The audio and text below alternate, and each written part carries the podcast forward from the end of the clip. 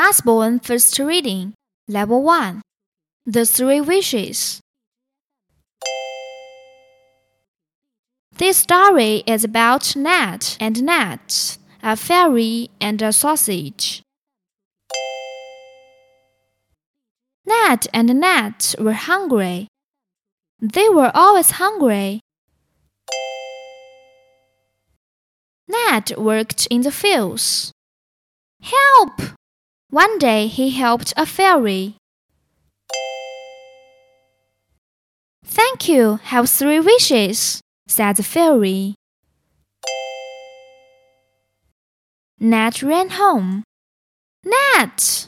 we have three wishes, he shouted.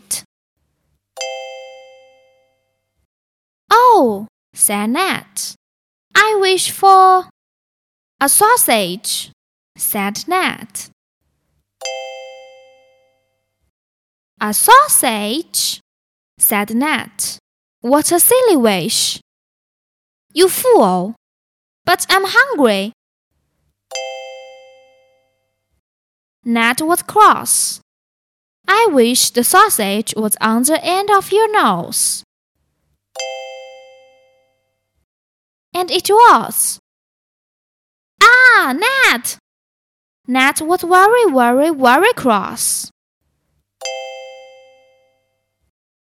Oops, said Ned. Ned, wailed Nat. Do something! I wish the sausage was off your nose, said Nat. And it was. Now we have no wishes, said Nat. But we do have a sausage, said Ned.